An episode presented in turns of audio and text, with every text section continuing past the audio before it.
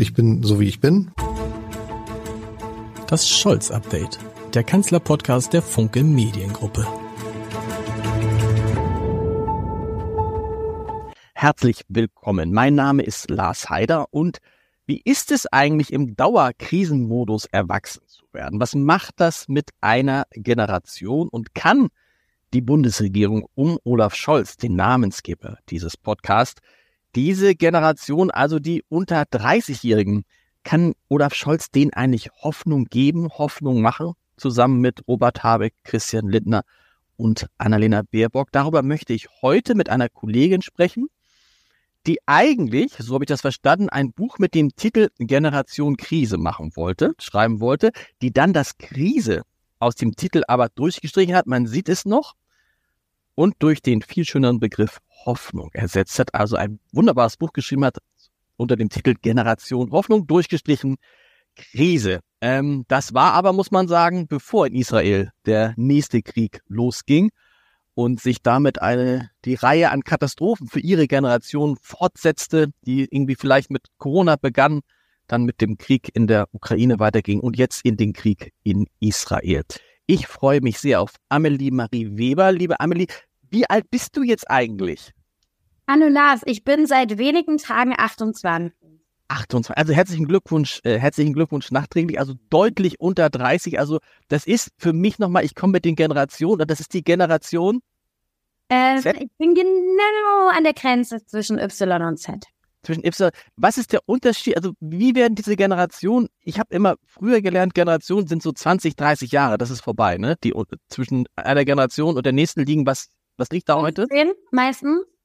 Aber ich muss dir ehrlich sagen, ich habe in dem Buch sehr früh, also schon in der Einleitung schreibe ich, dass ich mich eben ganz bewusst nicht mit Generation Z oder Generation Y oder den Millennials auseinandersetze, sondern eher einfach mit jungen Erwachsenen, die gerade zwischen Schulabschluss und Familiengründung ins Leben finden. Und das ist für mich so, wenn ich jetzt Zahlen nennen müsste, so zwischen 18 und 30-Jährige. Aber es ist natürlich ein bisschen flexibel, weil ich finde, diese Einteilung in Generationen, ich kann es ja aus eigener Erfahrung sagen, ich bin da jetzt irgendwas zwischen Y und Z und genauso fühle ich mich auch. Ich fühle mich im Bereich Arbeit zum Beispiel fast schon wie ein Boomer, weil ich halt sehr gerne arbeite zum Beispiel. Ähm, und ich gehe auch nicht, äh, was typisch für Generation Z wäre, jeden Freitag auf der Straße demonstrieren. Von daher finde ich das manchmal zu vereinfachend und habe mich entschieden, einfach über junge Menschen zu schreiben und gar nicht über eine vordefinierte Generation. War es so, dass du eigentlich ein Buch schreiben wolltest über die Generation Krise und dann dachtest, ups, irgendwie ist das zu, ist es zu negativ, weil wer, auch wer kauft ein Buch, das Generation Krise heißt, das kann sein.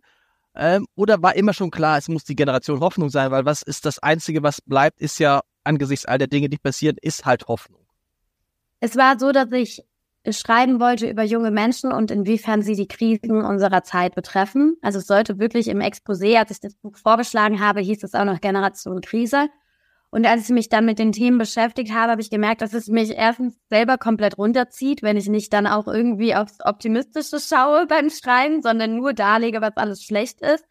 Und dass ich halt auch selbst total viele Zeichen der Hoffnung gefunden habe und dachte, es ist eigentlich viel wichtiger, dass man die mal aufschreibt, weil mir eben auch aufgefallen ist, du weißt es, ich, ich moderiere einen TikTok-Kanal, ich habe einfach viel mit jungen Menschen zu tun. mir ist immer wieder aufgefallen, dass die sehr pessimistisch in die Zukunft blicken, dass sie Nachrichten meiden, weil ihnen solche Hoffnungsschimmer eben fehlen. Und dann empfand ich es als wichtig, die mal festzuhalten. Ähm, Buch ist auf dem Markt. Ich habe gestaunt, weil schon auf einem der ersten Seiten taucht jemand auf, den ich in diesem Buch gar nicht erwartet hätte. Und zwar? Und das passt wunderbar zu diesem Podcast, nämlich du, du zitierst Olaf Scholz. Ja. Du zitierst Olaf Scholz relativ früh mit, ist, ist so ein klassisches Zitat, also sehr lang von Olaf Scholz. es geht um die Frage, und auch nicht so, dass es nicht sehr eingängig, aber irgendwie schön. Es geht um die Frage, dass Wachstum und Wohlstand, großer Wohlstand möglich ist, anderer Wohlstand möglich ist als heute, ähm, wenn Deutschland äh, die den Technologie, die Technologiewende so schafft, wie die Bundesregierung das vorsieht. Mich würde interessieren, du hast Olaf Scholz, wir verbessern es immer, wenn ich Quatsch erzähle, du hast Olaf Scholz auch vor der Bundestagswahl getroffen für äh, deinen TikTok-Kanal, der, wie viele Leute, wie viele Leute haben so, haben dann diese, diese Filme mit Scholz, mit, mit Habeck, äh, Baerbock und so geguckt? So bis zu drei Millionen Menschen sehen Wow. so ein. Wow. Was war damals dein Eindruck von Olaf Scholz? War das so einer, wo du dachtest, hey, das ist jetzt mein Hoffnungsträger? ist total lustig, dass du das fragst, weil Olaf Scholz war der erste der Kanzlerkandidaten und Kandidatinnen, die ich interviewt habe, oh, äh, den ich interviewt habe. Und ähm, da hat noch niemand geglaubt, dass er Kanzler wird, auch ich nicht. Und ich habe den halt getroffen und war so, ja, Scholz gehört natürlich auch dazu, muss man natürlich auch machen. Und bin im Nachhinein total froh, dass ich ihn eben interviewt habe und auch ein Foto mit ihm habe, weil ich jetzt natürlich sagen kann, ich habe den Kanzler schon mal interviewt. Ähm, damals habe ich in der Interviewsituation noch nicht gedacht, dass es werden würde. Es war Anfang des Sommers damals vor dem vor der Wahl und ähm, ich fand aber, dass er das schon ganz gut gemacht hat und ähm, sich besser auf dieses junge Format einlassen konnte, als ich vorher dachte. Wobei dann später hatte ich Lindner und Baerbock und denen gelang es dann doch noch mal deutlich besser als ihm. Aber er hat zumindest mitgemacht und es gibt eine Szene aus diesem Interview, weil ich stelle ja nicht nur politische Fragen, sondern möchte die auch von so einer persönlichen Seite zeigen und auch so mit jungen Themen einfach mal konfrontieren. Und dann habe ich ihn eben gefragt, Capital Bra oder Kollega? Also Mhm. zwei Rapper. Und man sieht ihn dann so ganz lang einfach so da stehen, keine Regung im Gesicht. Und dann natürlich, klar, was hat er gesagt? Keine Entscheidung. und das äh, spiele ich manchmal immer noch ein, wenn es irgendwie um den TikTok-Kanal geht und die Leute lachen immer sehr. So war meine erste Begegnung mit Olaf Scholz. Und heute, wenn du mit Leuten, mit den Leuten sprichst, diese Generation Hoffnung, Schrägstrich Krise, die offensichtlich pessimistisch in die Zukunft sehen, sehen die auch, wie viele ältere Leute so pessimistisch in die Zukunft, weil sie sagen, diese Regierung kriegt es nicht hin? Mein Eindruck ist, dass äh, junge Menschen sich sehr für Politik interessieren, was vor allem an den Krisen der letzten Jahre und aktuell ähm, ähm, liegt, weil sie natürlich durch Corona, durch Krieg, Inflation, ähm, ne, durch ähm, ja Pandemie war, glaube ich, sehr ausschlaggebend, aber auch Klima sehen, wie politische Einsch Entscheidungen ihren direkten Alltag, Alltag Mhm. beeinflussen. Ähm, ich glaube, in der Corona-Pandemie war das ganz, ganz deutlich, weil die wirklich die Pressekonferenzen abends angucken konnten und am nächsten Tag war klar, ist die Schule auf oder nicht. Also es war ja ganz unmittelbar fast. Und ähm, Klima genauso. Das, das sorgt schon für, zu einer großen Politisierung. Man kann ihnen wirklich keine Politikverdrossenheit äh, vorwerfen, wohl aber eine Parteiverdrossenheit.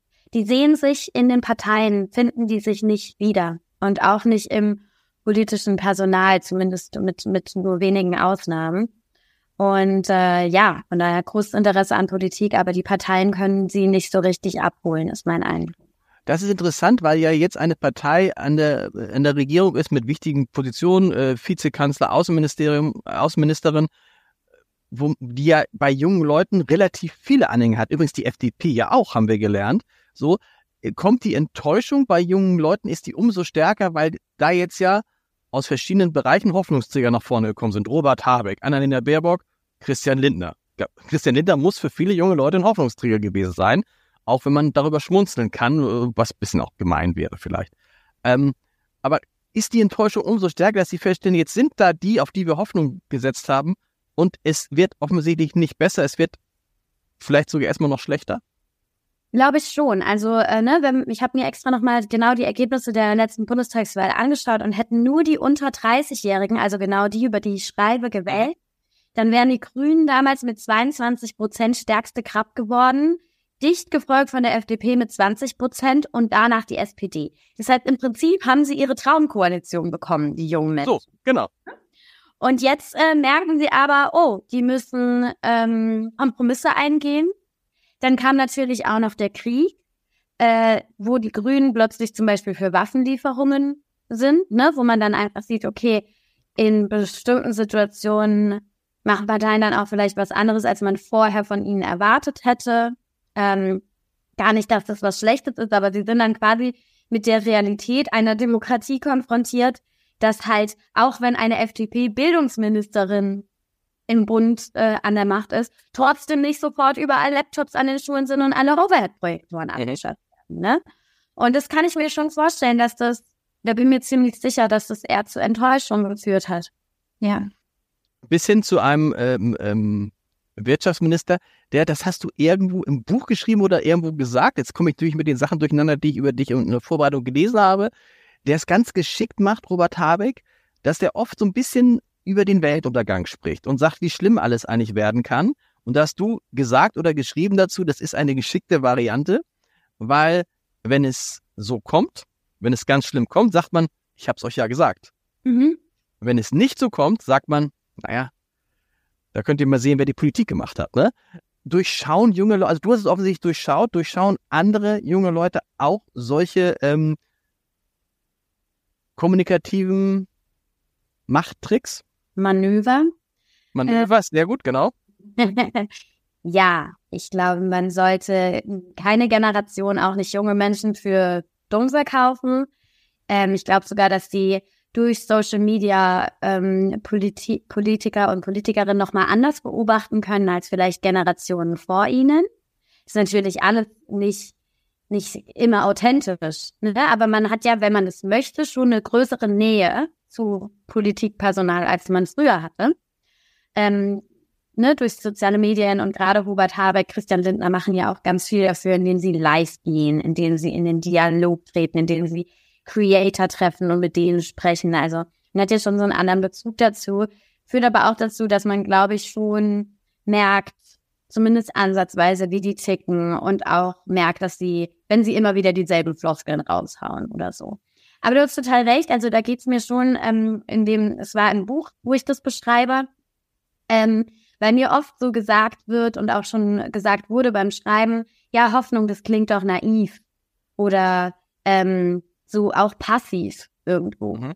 Und ich sage halt, ich finde Hoffnung gar nicht naiv, ähm, sondern der Pessimist macht sich einfach zu leicht. Ne? Also die Hoffnung gibt nicht auf und sagt, sie macht weiter und sie glaubt irgendwie ans Gute. Und so ein Pessimist kann halt sagen, ja, es wird eh alles nix und lehnt sich zurück aber damit hat er halt den Weltuntergang nicht verhindert. Ähm, kann nur später sagen, ja, ich hatte recht. Und so eine Einstellung ist mir halt sehr zuwider. Ich finde es viel beeindruckender und mutiger zu sagen, hier, ich möchte ähm, was für eine bessere Zukunft äh, tun und ich hoffe auch auf eine bessere Zukunft. Aber, aber dann müsstest du ja eigentlich ein Olaf Scholz-Fan sein, weil der sagt genau das.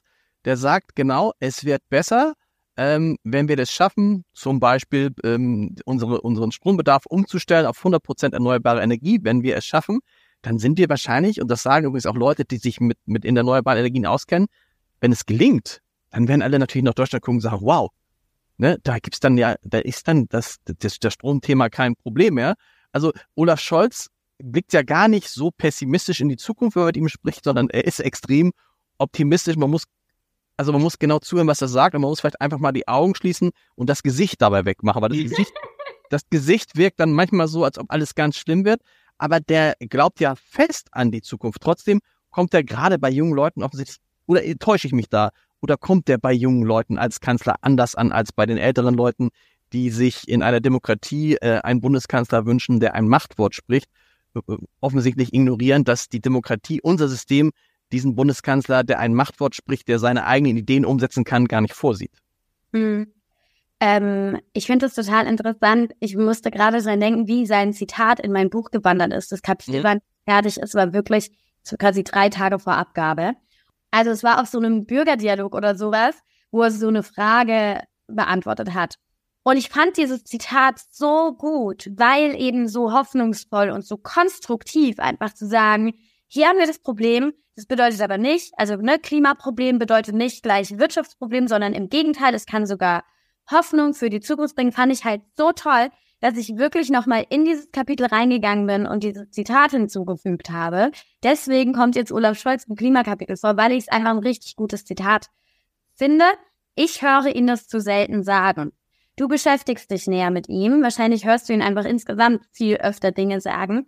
Das, was bei mir als junge Frau ankommt, ist ist wenig. Insgesamt mhm. wenig. Ich finde ihn einfach nach wie vor, das hört sich hier wahrscheinlich ziemlich oft, sehr, sehr unsichtbar oft.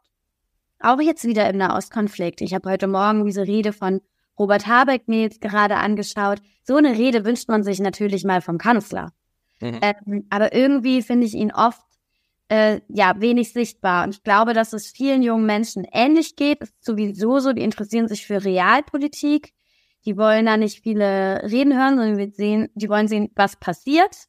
Aber auch da muss man doch sagen, das ist doch zu sagen, da würde Olaf Scholz jetzt sagen, aber liebe Frau Weber, Sie interessieren sich für Realpolitik, nicht so viel reden, lieber machen.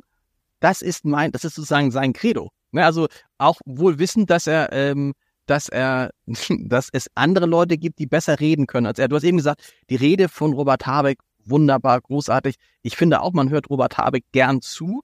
Wenn man dann aber guckt, was kommt hinten bei raus, stellt man fest, okay, da gibt es offensichtlich andere, die Politik besser machen können.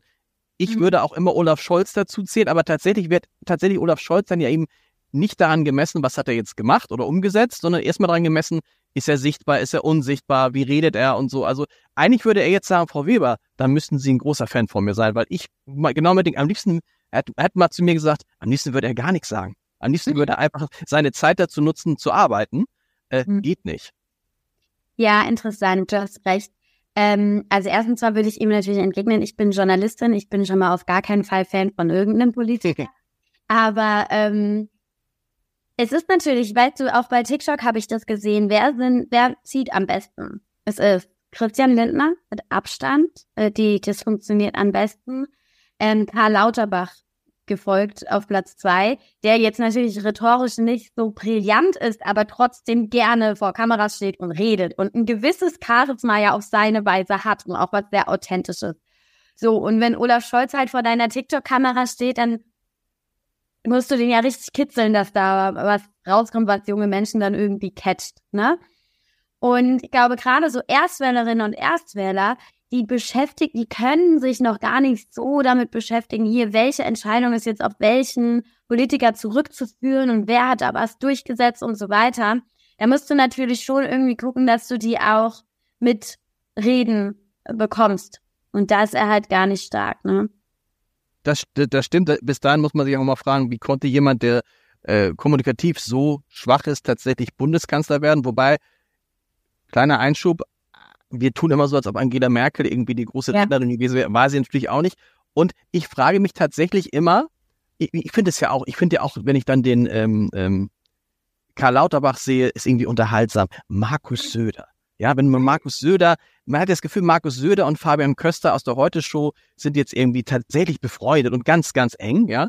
Ähm, und dann sehe ich das und finde es lustig und denke aber im selben Moment, aber ich will nicht, dass so einer Kanzler ist eigentlich mhm. will ich so ein bisschen, dass ein Kanzler eben dann auch in vielleicht mal auf so ein, auf, auf, in bestimmten Formaten auch mal was Witziges sagt, aber eigentlich will ich nicht, dass er sich so ein Kasper macht, wie es zum Beispiel Markus Söder macht oder, Entschuldigung, in Teilen auch Karl Lauterbach. Hm, das stimmt. Geht mir auch so, aber ich glaube, als junger Mensch musst du ja erstmal in Kontakt mit Politik kommen und ähm, die ersten Gesichter sozusagen verinnerlichen wir im politischen Berlin und sicherlich auch in Hamburg, also einfach wir so Politikjournalistinnen und Journalisten vergessen es, finde ich, zu oft, dass so ein junger Mensch in meiner Heimatstadt Kaiserslautern, Hä? du, wenn ich dem die Bildungsministerin zeige, der erkennt die nicht. Also der kennt ja nur fünf bis zehn Personen aus, aus der Politik. Und äh, mit denen kommt er erstmal in Kontakt.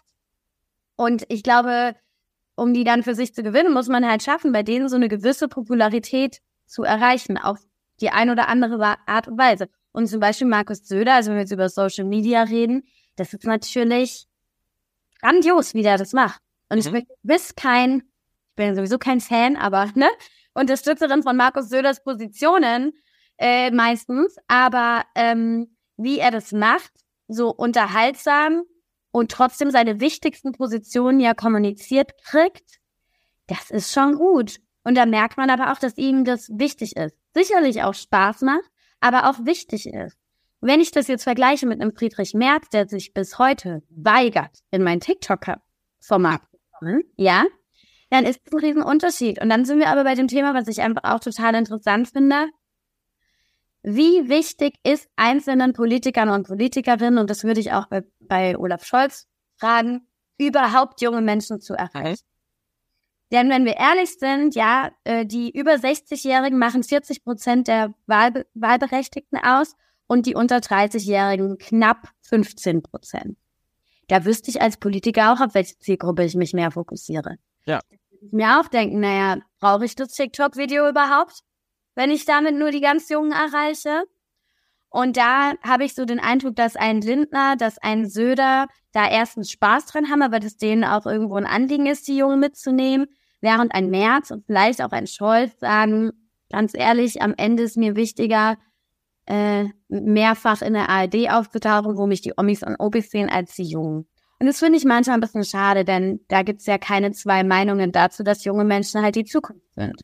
Das stimmt, aber natürlich aus, das ist vielleicht auch eine Schwäche der Demokratie, aber wenn du eine Wahl gewinnen willst, du hast es gesagt, 40 Prozent sind über 60, dann äh, rede ich doch mal ein bisschen mehr über die Rente, was ja, ja im Zweifel auch junge Leute beschäftigt.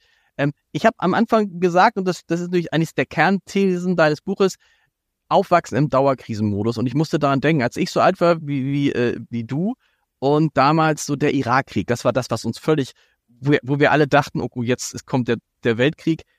Im Vergleich zu dem, was im Moment es passiert, ist es, ist es eigentlich gar nichts gewesen, dieser Irakkrieg, sondern ihr, ihr, ihr seid aufgewachsen mit der Pandemie, dann kommt der, der Russlandkrieg, jetzt kommt der Israelkrieg.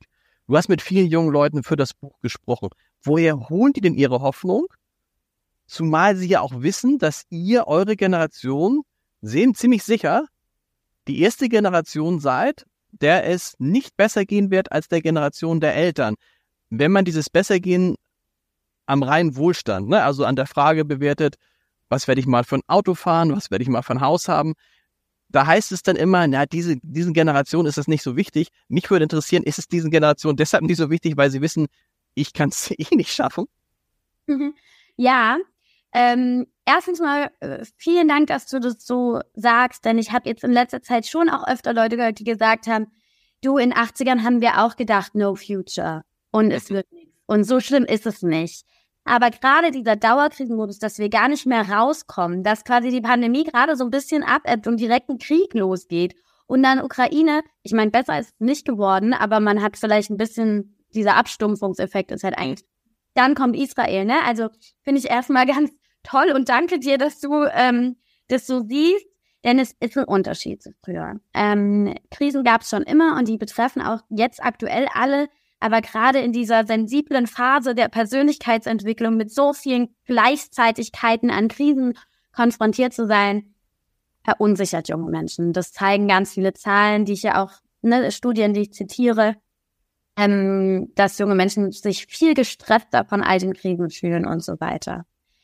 Ähm, so, was war jetzt nochmal deine Frage? So, das ist nochmal interessant, tatsächlich, dass diese Generation der 18- bis 30-Jährigen im Moment die gestressteste Zielgruppe ja. ist, die mit, was man auch verstehen kann, weil natürlich, wenn man dann ein bisschen älter ist, man schon bestimmte Dinge erlebt hat, immerhin. Ich glaube nicht in dieser Ballung, das kann man nicht sagen, aber natürlich dann weiß, okay, wahrscheinlich geht's auch diesmal wieder gut aus, weil es bisher immer gut ausgegangen ist. Aber wenn man es natürlich noch nicht erlebt hat und auf einmal dann ja selbst davor steht, ähm, ist es ganz anders. Die zweite Frage war die, mit dem Wohlstand? Also welche Rolle spielt da dieses, ähm, diese Überlegung oder diese Überlegung, ist es eine Überlegung oder die hohe Wahrscheinlichkeit, dass eure Generation die erste ist, der es halt nicht so gut geht, nicht besser geht als der Generation davor, alles in allem. In meiner Generation, ich bin ja 69, war es klar, meine Eltern haben noch den Krieg erlebt, sind aus dem Krieg raus, alles aufgebaut, wurden in einer Dreizimmerwohnung da war allein schon, hatten dann irgendwie mal mit irgendwie Mitte 20 das erste Auto. Die Wahrscheinlichkeit, dass ich, dass es mir dann im gleichen Alter besser geht, war extrem hoch. Bei meinen eigenen Kindern würde ich sagen, es geht wahrscheinlich, es wird nicht funktionieren. Und das geht ja für viele. Was macht das? Und ist, ist das am Ende dann der Grund, dass viele dann auch, dass viele dann auch sagen, naja, mir ist ein Auto gar nicht so wichtig, mir ist ein Haus gar nicht so wichtig, wenn man weiß, ich kann es eh nicht schaffen. Mhm. Ja, Übrigens äh, gehört es auch äh, zu diesem, was du gerade gesagt hast. Ja, ältere Menschen haben schon mehr Krisen erlebt. Sie haben aber auch schon ein Eigenheim. Sie haben schon wahrscheinlich einen festen Partner, eine feste Partnerin. Und wenn man so gewisse Dinge im Leben schon fest hat, schon so ein bisschen gesettelt ist, dann lässt sich eine Krise auch viel besser aushalten, als wenn wieso alles in Banken ist und man noch kein Eigenheim finanziert hat und so weiter. Und ja, diese, dieses plötzliche Verstehen, dass quasi das immer weiter nach oben geht, kein Naturgesetz ist, das war für mich richtig krass Ich kann es gar nicht anders ausdrücken, weil ich immer davon ausgegangen bin, es wird mir mal besser gehen als meinen Eltern. Ich arbeite hart, ich bin fleißig, dann wird es mir besser gehen. Es ist ja wie so ein Grundversprechen des Kapitalismus. Und da habe ich dann auch irgendwann gemerkt, so, nee, also, und nicht nur finanziell, sondern auch was zum Beispiel das Klima angeht. Es wird, glaube ich, deutlich ungemütlicher auf der Erde. Das lässt sich schon kaum mehr abwenden. Und es ist den meisten klar. Und das führt dazu, dass man sich zum Beispiel im Arbeitsleben denkt, für was soll ich mir das alles geben? Mhm. Erstens habe ich gesehen bei meinen Eltern, wie sie sich, also jetzt nicht bei meinen persönlich, aber unsere Elterngeneration, Burnout-Generation. Wir haben gesehen, wie man sich krank schuften kann und dass man am Ende dann dafür wenig gedankt wird, ja, dass einem wenig gedankt wird. Plus, wir würden es jetzt tun, ohne dass es uns deutlich besser ginge. Wofür? Mhm. Und für diese Frage, wofür sollen wir das alles machen, werden wir dann als weinerlich und faul und äh, ne, nicht arbeitswillig abgestempelt. Ich finde es bedenklich, dass einer Generation, die einfach mal hinterfragt, was tun wir hier eigentlich, solche Vorwürfe gemacht werden. Weil ich es irgendwie ziemlich gut finde, wenn Menschen manchmal hinterfragen, was sie so tun. Und ähm, diese Arbeitswelt zu hinterfragen und zu sagen, bringt das hier wirklich das, was ich mir wünsche? Führt es dazu, dass ich ein besseres Leben führe? Oder habe ich nicht am Ende mehr Glück, wenn ich meine Prioritäten anders setze? Das ist sehr, sehr ähm, wichtig in dieser Generation und ich finde auf keinen Fall was Schlechtes. Nee, das ist, das ist interessant, weil so habe ich es noch gar nicht betrachtet, weil aus, aus, aus unserer Generation denkt man ja immer, ha, guck mal, die machen das richtig. Wir haben das damals irgendwie falsch gemacht, ne? Wir, die dann, die, wir, die möglichst schnell ein eigenes Büro haben wollten, wo man dachte, oh, vielleicht habe ich eines Tages mal einen Dienstwagen oder sowas. Oder ich kenne noch Zeiten, wo dann die Achsen, die Fensterachsen gezählt wurden, wer wie viele Fensterachsen hatte und so. Und heute ist man, guck mal, die jungen Leute, die neuen jungen Leute sind ja viel schlauer. Aber die Wahrheit ist wahrscheinlich tatsächlich so, wie du es beschrieben hast. Ähm, wenn ihr die gleichen Chancen hättet, also die gleichen Möglichkeiten, mit viel Arbeit Dinge zu erreichen, von denen man, äh, die erreichbar wären, dann würdet ihr wahrscheinlich euch genauso verhalten wie vor 10, 20 Jahren die Leute. Nur, du hast es gut beschrieben, ähm, wenn man sieht, ich kann es sowieso nicht schaffen, wozu tue ich mir das Ganze an? Wenn man das alles zusammennimmt, dann stellt man sich natürlich die Frage, okay, und woher kommt jetzt die Hoffnung?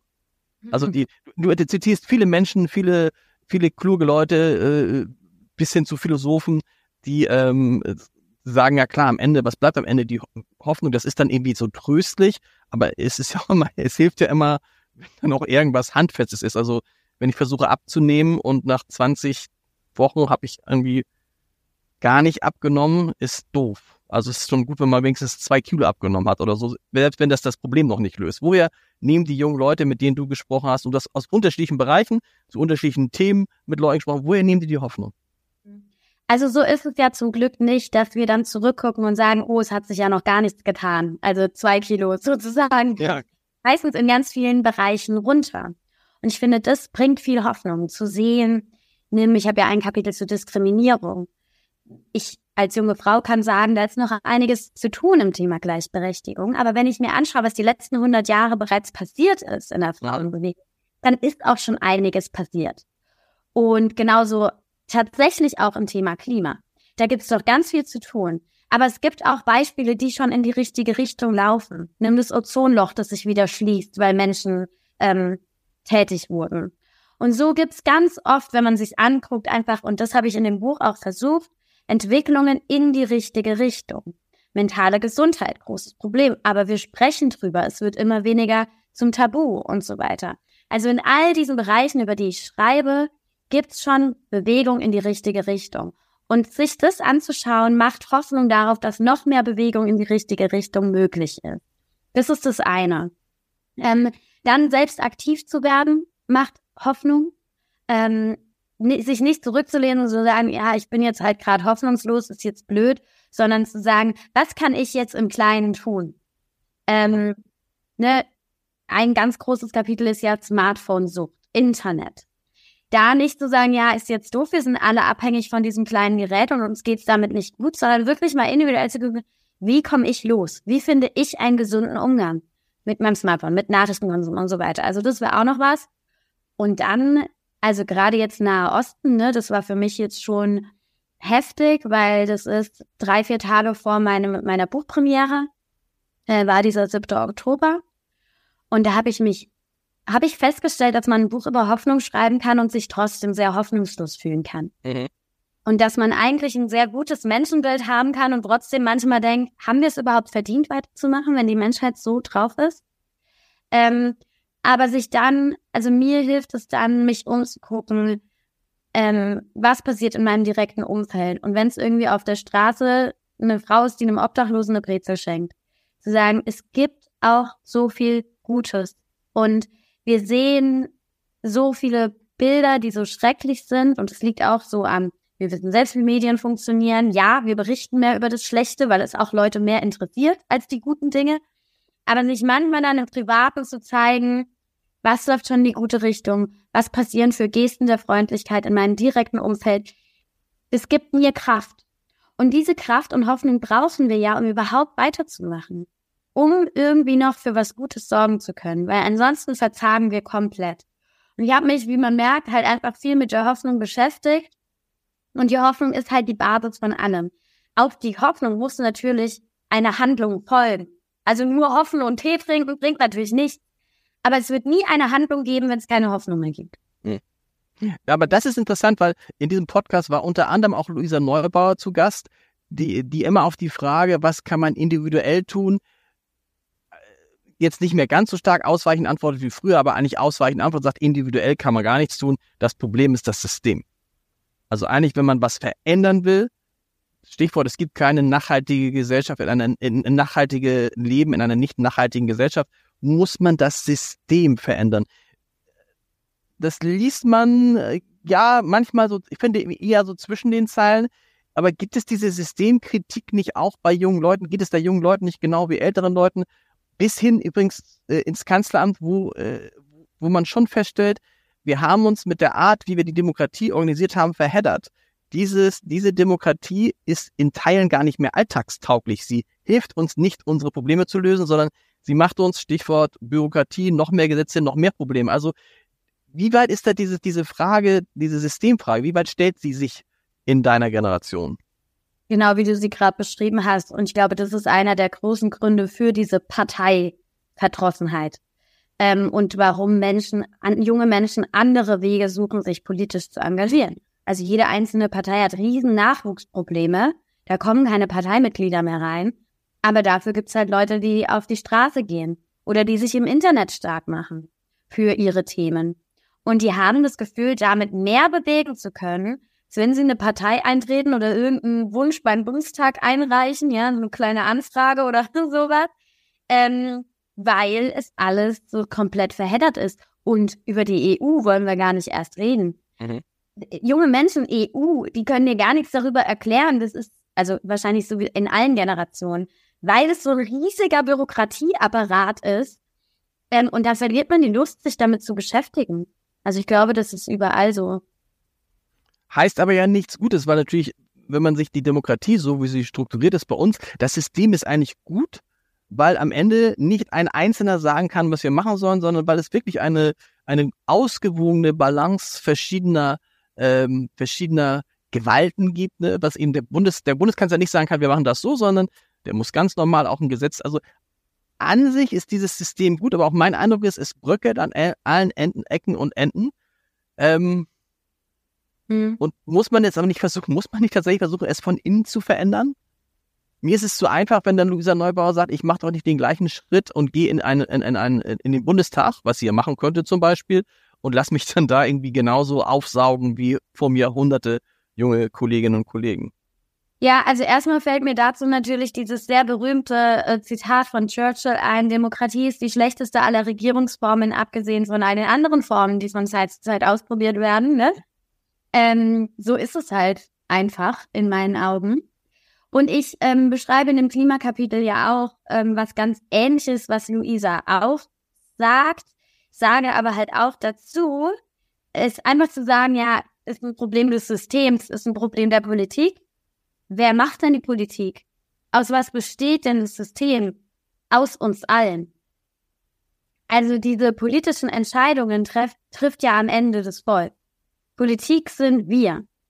Ähm, weil, ne, also ich beschreibe das so ein bisschen, ich bin ja selbst keine Expertin im Thema Klima, das heißt, ich begebe mich mit den Leserinnen und Lesern so ein bisschen auf die Reise, versuche zu erklären, was ich so gelernt habe, während ich mich damit beschäftigt habe und komme dann halt auch auf den Punkt, dass uns schon ein schlechtes Gewissen eingeredet wird, im Sinne von, ja, wenn ihr alle keine Bambuszahnbürsten benutzt, dann kann das ja alles nichts werden. Mhm. Ne? Damit dann große Wirtschaft und Politik und so, also Wirtschaftslenker und Politikerinnen und Politiker nicht so viel ändern müssen, weil uns, weil so diese individuelle Verantwortung so auf uns geschoben wird. Und das halte ich für ein großes Problem und einfach was, was man sich bewusst machen muss. Ähm, und auch für, für total dumm, weil wenn man ständig individuell ein schlechtes Gewissen hat, dann lähmt das und dann passiert gar nichts. So. Deswegen ist es super wichtig, sich klar zu machen, dass die Tatsache, dass man zum Beispiel keine AfD wählt, eine viel wichtigere Beitrag zum Klima ist, als ob ich einmal im Jahr in Urlaub fliege oder nicht. Ne? Das schon. Und gleichzeitig ist es aber halt, wir müssen gucken, dass wir die richtigen Parteien wählen. Wir müssen gucken, dass wir uns für die Themen stark machen, die uns wichtig sind. Wir müssen schauen, dass wir Widerrede geben, wenn Politikerinnen und Politiker Dinge tun, die gegen das Klima sind, gegen die Werte, die wir wollen. Und das, da fühle ich halt so ein bisschen hin. Und ich glaube, wenn man das so liest, denkt man sich am Anfang so, boah, ja, stimmt. Dann ist ja gar nicht so schlimm, wenn ich weiter Plastik, wenn mein Brot in Plastik verpacke. Super, dann kann ich mich zurücklehnen. Und dann sage ich aber halt, wer sich jetzt freut, freut sich zu früh, mhm. weil auch die Politik beruht auf uns. Und natürlich ist auch eine Möglichkeit, dann selbst aktiv zu werden. Also ich, ich finde, es darf nicht mehr die ganze Zeit gejammert werden, sondern jammern darf nur, wer auch was tut. Mhm wenn du, wir haben es gesagt, am Anfang hast du alle diese äh, Politiker äh, getroffen, die ähm, jetzt auch dann zum Teil Minister und Minister geworden sind. Wenn du sagen müsstest, das ist der Politiker, der mich am meisten, die Politikerin, die mich am meisten überrascht hat, im Positiven oder im Negativen, wer wäre das? Nehmen wir mal aus der Regierung rund um Olaf Scholz. Ähm, wir haben vorhin schon ganz kurz über ihn gesprochen. Ähm, Karl Lauterbach ist ja jetzt natürlich in den letzten Monaten irgendwie ein bisschen weniger Thema gewesen, weil er halt im Krieg und so weiter keine so große Rolle spielt, ne? Aber ich habe ihn schon als einen sehr authentischen Menschen erlebt und als jemanden, bei dem ich den Eindruck habe, dass es wirklich für die Sache tut. Und wir haben vorhin über Dindner gesprochen, ja. über Söder gesprochen, wo ich schon das Gefühl habe, die tun es schon auch, weil sie sich halt gerne in Kameras sehen. Das ist so mein Eindruck. Mhm. Ähm, sicherlich nicht nur, weil dazu reicht die Liebe zu Kameras gar nicht aus, um sich diesen Job anzutun, glaube ich. Äh, da kann man ja auch Moderator werden oder Journalist oder so. Ähm, aber Karl Lauterbach habe ich schon das Gefühl, der möchte wirklich in dies, gerade in diesem Gesundheitsbereich halt wirklich was verändern. Ähm, und wenn mir da auch einfällt, ist Marie-Agnes Strack-Zimmermann, mhm. die nicht Teil der Regierungsmitglieder ist, aber der Regierungspartei FDP immerhin. Und die habe ich auch als sehr, sehr, also die Frau hat Rückgrat. Und das finde ich bei, finde ich immer sehr beruhigend, dass es solche Menschen in der Politik gibt. Du hast vorhin über Gleichberechtigung gesprochen. Olaf Scholz nimmt für sich in Anspruch, auch wenn er das offen natürlich nie so sagen würde, aber für sich schon in Anspruch, eigentlich vielleicht der größte männliche Feminist jenseits der 60 in der deutschen Politik zu sein. Und man muss sagen, es ist nicht verkehrt, weil er schon als Juso glaubte, dass die, das Thema Gleichberechtigung sich eigentlich im, äh, erledigt hat nach fünf, sechs Jahren, weil Männer und Frauen gleichberechtigt sind. Das geht ja so weit, dass er nicht, wenn er über seine Frau spricht, nicht sagt meine Frau, sondern Britta Ernst. So. Mhm. Aber nimmst du den, nimmt deine Generation den als Feministen wahr? Als jemanden, für den Gleichberechtigung eines der ganz, ganz großen Themen seiner politischen, seines politischen Lebens ist? Nein. Aber nicht, weil er jetzt irgendwie Gegensätzliches tut, sondern weil es einfach nicht kommuniziert wird. Also da wird, da müsste er quasi mehr drüber sprechen, ähm, damit es wirklich rüberkommt. Ich meine, ich sehe schon so, ne, ich habe mir jetzt auch nochmal angeschaut, was ist denn schon passiert in diesem jetzt etwas mehr als zwei Jahren. Ähm, und zum Beispiel wurde Paragraph 219a abgeschafft. Mhm. Es jetzt einen Queerbeauftragten, es gibt eine Antirassismusbeauftragte. Es sind schon gerade in diesem, diesem Bereich Diversität, möchte ich es mal nennen, und auch Gleichberechtigung gute Dinge passiert. Das muss man schon sagen. Ähm, und das kann man auch einfach mal lobend sagen, ähm, finde ich. Aber das geht halt leider auch im, in Anbetracht all der Krisen so ein bisschen unter. Ne? Also, und das finde ich, kann man auch der Regierung wenig vorwerfen, finde ich zumindest, die sind halt mit gerade Feuerlöschen beschäftigt. Und ist ein Brand so halb gelöscht, kommt schon der nächste und dann ist irgendwie wenig Zeit, über Gleichberechtigung zu reden. Auch das Klima ist ja gerade einfach viel zu wenig Thema, wenn man ehrlich ist, weil halt immer all die brennenden aktuellen Themen kommen. Deswegen werden leider auch so Errungenschaften und vielleicht Dinge, die, die wirklich auch ganz gut laufen mit dieser Regierung, gehen einfach unter. Letzte Frage, weil das natürlich eine interessante Frage ist, wenn man ein Buch schreibt über diese, über diese Generation. Ähm, die, wie sagte mir mein Patenkind neulich, ich versuche ja ein bisschen auf TikTok auch zu experimentieren. Und mein Patenkind ist 16 und dann schrieb sie mir ganz lieb, sagt sie, lieber Lars, ich sehe, was du auf TikTok machst, das ist alles schön und gut, aber denk bitte daran, ich habe eine Aufmerksamkeitsschwelle von vielleicht 20 Sekunden. Dann bin ich raus. Und ich habe schon eine relativ hohe Aufmerksamkeitsschwelle. Ähm, und dann habe ich dann geguckt und dann sagten mir die von TikTok, dass im Schnitt ein Video da, glaube ich, 3,4 Sekunden, du weißt es besser als ich, angeguckt wird. Ähm, lesen denn Menschen, die älter als 30 sind, wie, wie, wie, sind, ist das deine Zielgruppe für dieses Buch? Oder hast du dieses Buch eigentlich für die, für die Älteren geschrieben, die das dann auch tatsächlich lesen? Ich habe es für beide geschrieben. Also das Buch ist sowohl für junge Menschen, die sich verstanden fühlen wollen, die vielleicht mal über all das, diese, diese Krisen, denen sie ausgesetzt sind, mal reflektieren wollen und sich fragen wollen, wie kann ich vielleicht damit umgehen. Ich habe es aber genauso für Menschen geschrieben, die verstehen wollen, wie junge Menschen ticken und warum sie so ticken, wie sie ticken. Wer ist bei deinen Lesungen, wie ist das Publikum bei den Lesungen entsprechend gemischt?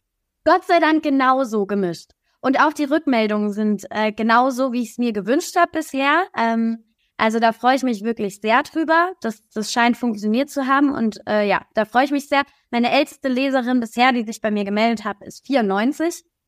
Äh, und ja, die jüngsten sind 17, 16 äh, von denen ich bisher gehört habe. Und ähm, ja, die, die geben mir da ganz positive Rückmeldung. Und ich kann dir sagen, dass auch inzwischen fast jeder Influencer schon ein Buch rausgebracht hat, die auch ganz oft sehr schnell Bestseller werden, weil sogar ein Trend hin zu Büchern gibt. Also aber, aber, aber das eine ist, ob man das Buch kauft und das andere, ob man es liest. Das stimmt, aber es gibt eine Plattform, die kann ich dir sehr empfehlen, die heißt Goodreads.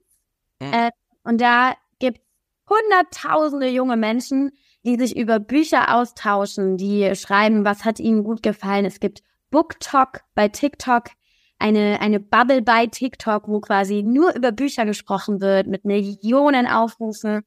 Also ich sehe da sogar eher einen Trend hin zum Schön. geschriebenen Wort und da, damit enden wir ja jetzt sehr positiv. Das ist, das, das, wird, das ist für uns sehr positiv, wenn man sich ja überlegt, ich auch überlege, wie erreiche ich innerhalb von 3,5 Sekunden, wie bringe ich die meine Botschaft darüber. Das äh, ist, dann, äh, ist dann schwierig vielen Dank, ähm, äh, viel Erfolg weiterhin mit dem Buch und wir mit Generation irgendwie Hoffnung, Generation Hoffnung. Das ist eigentlich auch ein, auch, das passt auch zu Olaf Scholz gerade. Also es bleibt ihm anderes als Hoffnung, wobei man immer vorsichtig sein muss, wenn man ihn abschreibt. Ich sage immer gern, dass irgendwie vor knapp, vor knapp dreieinhalb Jahren war die SPD genau da, wo sie jetzt ist in Umfragen und wer ist am Ende Kanzler geworden. Aber wir werden das sehen. Vielen Dank. Danke dir, Lars, hat Spaß gemacht.